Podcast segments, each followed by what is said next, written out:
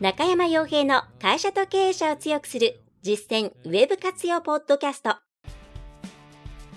この番組では600社以上のウェブコンサル実績を持つ株式会社ラウンドナップ代表取締役の中山が会社経営者に必要な内容に絞り込んで抑えるべきウェブの話題やトピックスをビジネス目線でお伝えしています。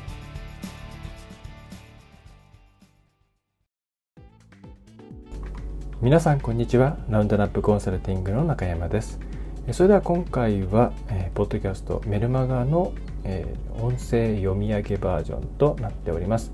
メルマガジン読んでいただいている方もまた耳から入れるとこう変わってくるものもあると思いますのでぜひともお聞きいただければと思います。それではどうぞ。メールマガジンタイトル Web コンサル通信。改めて現場的なワードプレスの良し悪しを考える。このメルマガでは、ラウンドナップウェブコンサルティング代表取締役、コンサル中山洋平の過去700社以上の支援経験と、自身の中小企業の経営者としての体験をもとに、皆様のお悩みや、今押さえていただきたいトピックスについてお伝えしています。ラウンドナップ中山です。最近ビックスをちょっと触っているのですが、思ったより良いですね。かなり昔に使った時は、思いは操作しづらいわで、どうもいまいちだなと思っていましたが進化していてびっくりです。自由度に関してはワードプレスにはかなり及びませんが、大概のことはできますし、スマホ重視の編集機能やわかりやすい SEO 設定、ツール連動、そのままネット上で販売もできるなど、伸ばす方向性に納得感があります。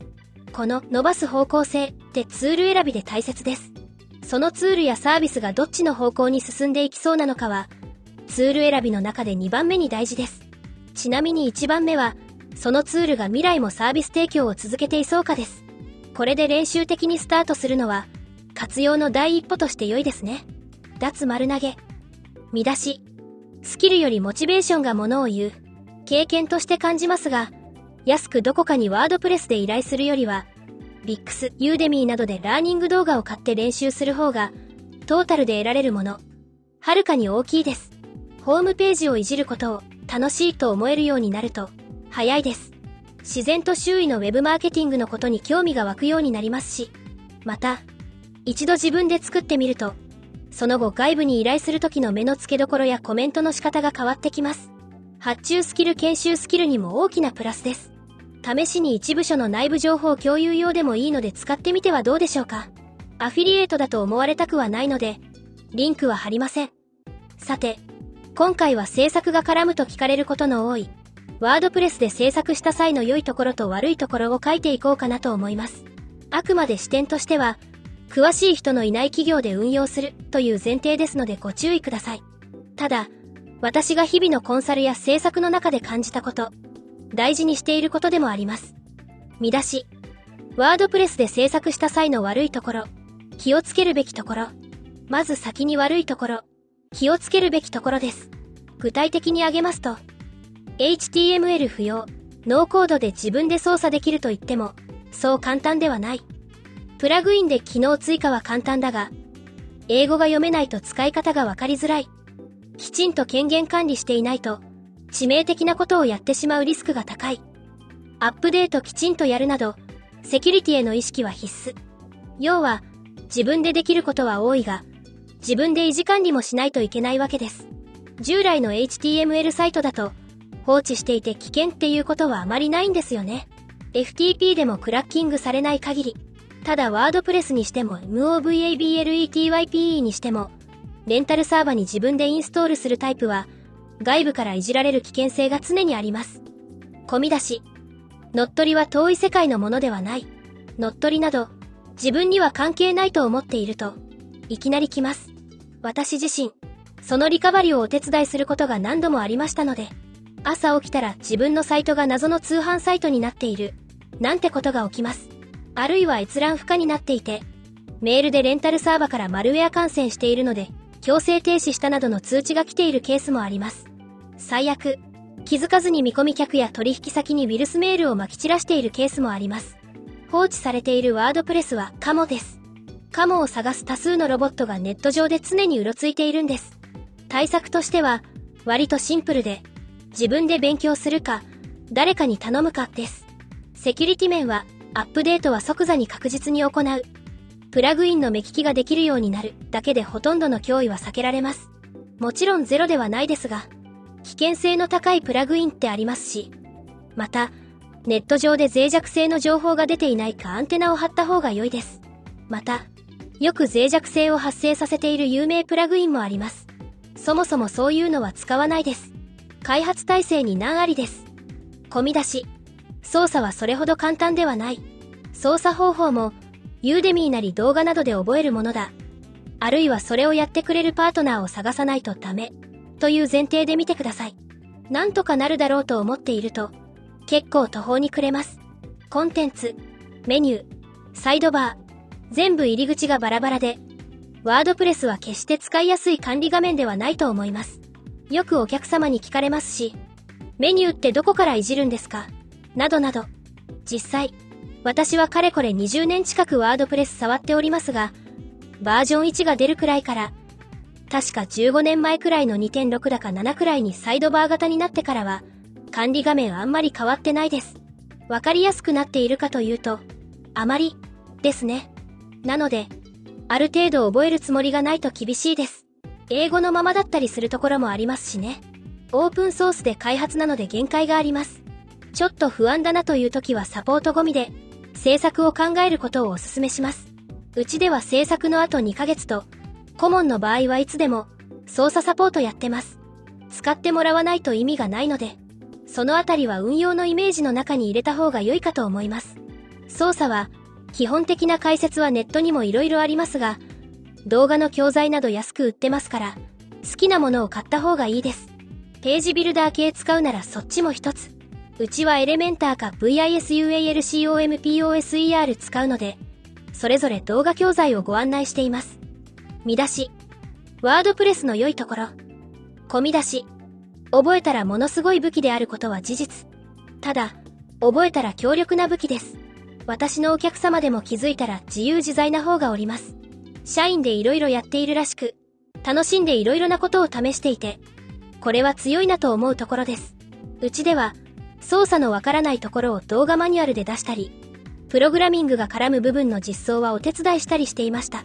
ちなみにここで大事なのは、ちゃんと自分でページ追加などが簡単にできる作り方で作ってもらうことです。ワードプレスってその思想で作られているのですが、なぜかその機能を全部オフにして、全部内部的に HTML で作っていて、簡単に更新できるのはブログだけ、みたいなケースがありますので、おそらく制作部分の囲い込みをしたいのでしょう。今の時代ナンセンスです。特に地域密着型、人間味や柔軟性で売るような方向性なら、きっちりさより手作り感の方がプラスに働きます。今は加工が民主化していますから、整ったものはむしろ偽っているイメージを与えがちです。極論、多少そ一臭い方がいいんです。込み出し。従来なら費用も時間もかかった機能追加が、多くの場合簡単に。これも大きいですね。プラグイン市場の大きさです。MT 等を含めて圧倒的規模です。なぜ圧倒的規模がありがたいかというと、競争原理で良いものがちゃんと出てくる。適当なものはうずもれるから。やろうとしたことは大概誰かが作ってくれている。プラグイン形式なら、導入は本当に簡単。からです。この際、目利きは必要です。開発が事実上停止していたり、出来が悪くて不具合の原因になるようなものを避ける必要があります。基本はメジャーものが良いでしょう。また、有料プランがあるものの方が良いです。なぜならフロントエンド商品として無料版の方もちゃんとメンテナンスしてくれるからです。また、お金払った方が安心感ありますよ。そういうものの方がサポートも運営もしっかりしています。プラグインを使うことで、例えば Google がこれ対応した、これ大事といったようなことが簡単に実装できます。構造化データですとか、一昔前だと AMP ですとか、普通に開発したら数ヶ月、100万以上コースです。全世界に有志の開発者がいるからこそ、無料ないし数ドルから数十ドルの価格で機能が手に入るんです。込み出し、簡単にできる、試行回数が飛躍的に増える、ある程度の規模感を超えたら WIX ではなく拡張性のあるワードプレスをおすすめしたいのはこの辺が大きいですね。安く始められるのは単純にコストだけの話ではなく、とりあえずやってみようができるからです。これは自分でページを追加編集できることも同じで、要は試行回数を増やせるんですよね。使ってみたけれどこの機能いらなかった。なんて100万以上コースで作ったものには言えませんが、プラグインなら黙って消すだけです。ページ編集も、キャッチやら画像をいじったりが自分でできれば、何度も改善サイクル回せますよね。試行回数が一気に増えます。行動のハードルが下がることの大きなメリットは、試行回数を増やせることです。その辺に向いてますよね。見出し。今現在の中山のおすすめパターン。現場的にはこの辺が大きいなと思うところをピックアップしました。細かくあるいはもっと色々書こうと思えばあるのですが、メールでやることでもないので区切ります。私のおすすめは、最初の一歩。WIX 有料プランドメイン他社取得サポート。本格活用、ワードプレス、ページビルダー系、エレメンターなど、レンタルサーバードメイン他社取得、サポート、です。WIX はメンテナンスから解放されるのがないよりいいですね。でもメールアドレスを取ろうとしたら高かったりするので、ドメインは他社管理して WIX で使えるように DNS 設定するのが良いと思います。良い時代になったなと思います。では今回のメイントピックスは以上です。制作もメイン業務の一つとして受けていますので、ご興味があればご相談ください。では LINE 公式アカウントからの抜粋です。1、ショールームが提供する縦型動画アプリ SMASH 人気の秘訣。この界隈はいろいろ実験を多数言っているので、取り組みや方向性について、好き嫌いはさておきチェックをお勧めします。必ずしもそれが数年後にメジャーな流れになるかというと、そこはわかりません。ならないことの方が多いでしょう。ただ、血眼になっている分野には何かがあるものです。この記事で私が注目したのは、偶像性という言葉でした。偶像は宗教の文脈で出てきますが、ざっくりとは、崇め立てまつる存在です。信仰心という自分の中の心を実体化するようなものです。で、偶像性というと普通のビジネスだとあまり関係ないのですが、距離感の使い分けというところが企業のコンテンツ活用で大事だなと感じております。いきなり慣れ慣れしいのも嫌ですし、友達感覚の動画などのコンテンツも困ります。かといって、どこまで行っても冷たい感じではそれはそれで残念なものです。今どのくらいの距離をお客さんと作ればよいのか、コンテンツ作成の際は距離をぜひ意識していただければと思います。2、生娘をシャブ漬けに戦略、Google ニュース、今回の PODCAST 第324回では違う切り口で取り扱っています。詳細は話題になっておりますので割愛します。いや、どうしようもないですよね、本当に。という前提で、この事象で2点きちんと抑えるべきは、1点自分は100%大丈夫なで、あり続けられるとか、2点炎上ニュースは本題から外れた論説に触れることは避ける。です。まず後者ですが、こういう叩いて OK の話題が出ると、かなりの割合で、直接関係ないけど、自分が言いたいことに無理やりつなげて物申す、論説が増えます。変な方向に話が展開し始めたな。と感じたら危険信号だと思うことをお勧めします。で、前者ですがビジネスにおいて、過去から今までホワイトであり続けることが必須になったということ。アドリブでも大丈夫な、心からの時代に沿った振る舞いが必要。これに自分自身が本当に対応できているかと考えると不安ですよね。常識も価値観も無意識の占める割合が大きいです。ネットの情報密積性が拍車をかけます。発言の一貫性が求められます。そういう世界に入ってきていることを抑えていただければと思います。3、2000万ユーザーの空き時間と知識が企業の新たな価値創出にメルカリが新たにメルワークという内職的な機能を追加しました。機械学習の教師の役割をユーザーにやってもらおうということですね。類義語であったり、商品画像とキーワードの整合一致であったり、これをどう見るかはとても悩むんですよね。まず金銭面での報酬は毎日1タスク、10問。20タスク、30日と1ヶ月やって1。200ポイント。1、200円。かかる時間は1タスク1分程度なので、600分つまり10時間。時給だと120円。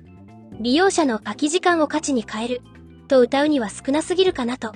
機械学習のお手伝いはメルカリは相当嬉しいでしょうから正直、えぐいこと考える、と思いました。メルカリとしてもその流れを作りたくはないと思いますから、鍵となるのは、利用者が行うことでサービス改善に貢献できますよ、といった間接利益の部分をどう演出できるかになります。このあたりの持っていき方は、自社に応用できる部分もあるかもしれませんね。しかしえぐい。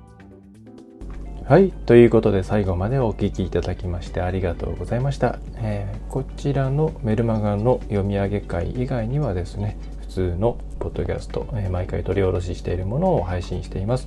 ポッドキャストの方では第何回と書いてある方が毎回取り直しているもので、冒頭にですね、日付ですとかそういったものが入っているもの、あるいはメルマガというところから始まっているものはメルマガの読み上げ会となっておりますので、あもしメルマガはですね、えテキストの方で読んでいるからいいですよということがありましたら、こちらは飛ばして、えいただければと思います。はい。それではまた次回のポッドキャストでお会いしましょう。えラウンドラップウェブコンサルティングの中山がお送りいたしました。今回の内容はいかがでしたでしょうか？ぜひご質問やご感想をラウンドナップコンサルティングのポッドキャスト質問フォームからお寄せください。お待ちしております。また、ホームページにてたくさんの情報を配信していますので、ぜひ、ブログ、メールマガジン、郵送ニュースレターや各種資料 PDF もご覧ください。この世からウェブを活用できない会社をゼロにするを理念とする株式会社ラウンドナップがお送りいたしました。